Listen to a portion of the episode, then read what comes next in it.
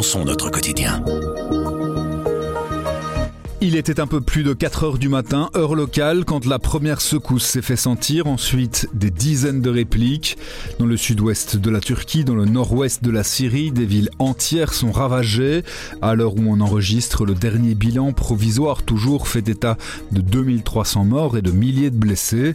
De nombreux pays se sont dit prêts à apporter leur aide. L'Union européenne a activé son mécanisme de protection civile.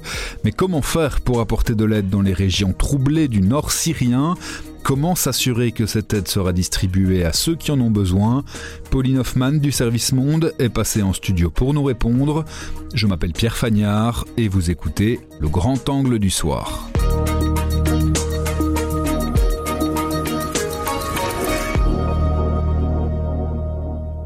Bonjour Pauline. Bonjour. Le bilan de ce terrible séisme, de ces terribles séismes reste provisoire. Il y a une chose qui est certaine à l'heure où on enregistre, c'est que en Turquie comme en Syrie, il va y avoir un besoin urgent et indispensable d'aide humanitaire. Oui, et je pense que ça va être encore plus le cas en Syrie parce que c'est évidemment un pays qui est ravagé euh, depuis plus de 10 ans, 11 ans, euh, même 12 ans par une, euh, une guerre civile extrêmement violente. Les régions qui ont été touchées par le séisme sont les régions principalement du nord de la Syrie, c'est là où les combats ont été euh, les plus violents. Et donc, euh, il y a notamment des bâtiments qui en fait ont été fragilisés déjà en amont depuis une dizaine d'années par des bombardements et, par cette guerre. Donc, ce séisme vient fragiliser encore plus des zones urbaines où il est déjà dangereux euh, de vivre actuellement. Et de ce qu'on sait, une partie importante de la population reste dans la rue par crainte de retourner dans leur logement.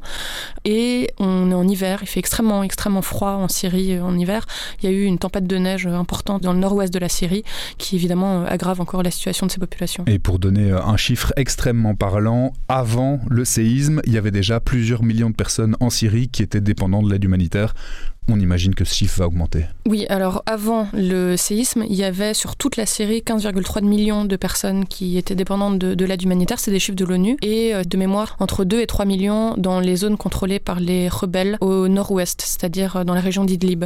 Tout permet de penser que, ces chiffres-là vont, augmenter, donc euh, on imagine que si 15 millions étaient dépendantes de l'aide humanitaire avant le séisme, ça va être encore plus après. Pour bien comprendre à quel point acheminer de l'aide humanitaire en Syrie sera compliqué, il faut faire un petit point géopolitique la région qui est concernée, frontalière avec la Turquie, aujourd'hui, en Syrie, c'est contrôlé par qui? Alors, il y a une partie de la zone touchée par le séisme qui est contrôlée par le régime, une partie de la zone qui est contrôlée par des groupes rebelles euh, djihadistes, dont l'un en particulier qui s'appelle euh, Ayat Tahrir al-Sham.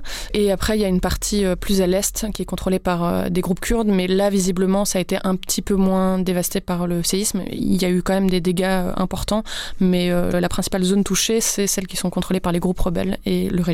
Concrètement, comment est-ce qu'on fait pour euh, amener de l'aide humanitaire dans ce type de région quand on ne sait pas vraiment qui sont les interlocuteurs qu'on a en face de nous? Alors on sait qui sont les interlocuteurs, la question c'est est-ce qu'on a envie de parler avec eux? C'est très compliqué. Euh, là, euh, à midi, le, la Commission européenne a, fait un, petit point presse pour essayer d'expliquer justement comment cette aide humanitaire pouvait arriver.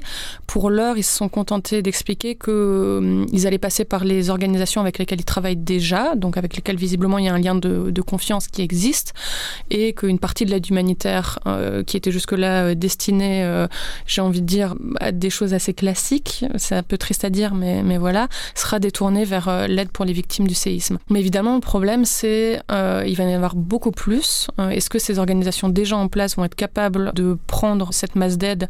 On n'en sait rien. Et comment faire pour éviter de passer par d'autres organisations dans lesquelles on n'a pas confiance? C'est vraiment là le nœud du problème. Les organisations dans lesquelles on n'a pas confiance, c'est une manière déguisée de dire que on n'a pas envie de traiter avec des organisations directement liées au régime de Bachar el-Assad? Alors, il y a déjà euh, des aides humanitaires qui passent par des organisations qui sont liées au régime de Bachar el-Assad. Régulièrement, les opposants syriens pointe du doigt le Croissant Rouge syrien qui est réputé euh, être dirigé par un, par un proche d'Assad. Et donc il y a aussi une organisation qui est gérée par euh, Asma el-Assad, la femme de Bachar el-Assad, qui s'appelle Syrian Trust, qui dirige déjà une partie de l'aide humanitaire. Autre problème qui euh, risque de se poser, notamment pour acheminer de l'aide humanitaire sans passer par les zones contrôlées par le régime, c'est la question du poste frontière entre la Syrie et la Turquie, poste frontière de Bab el Awa. Exactement.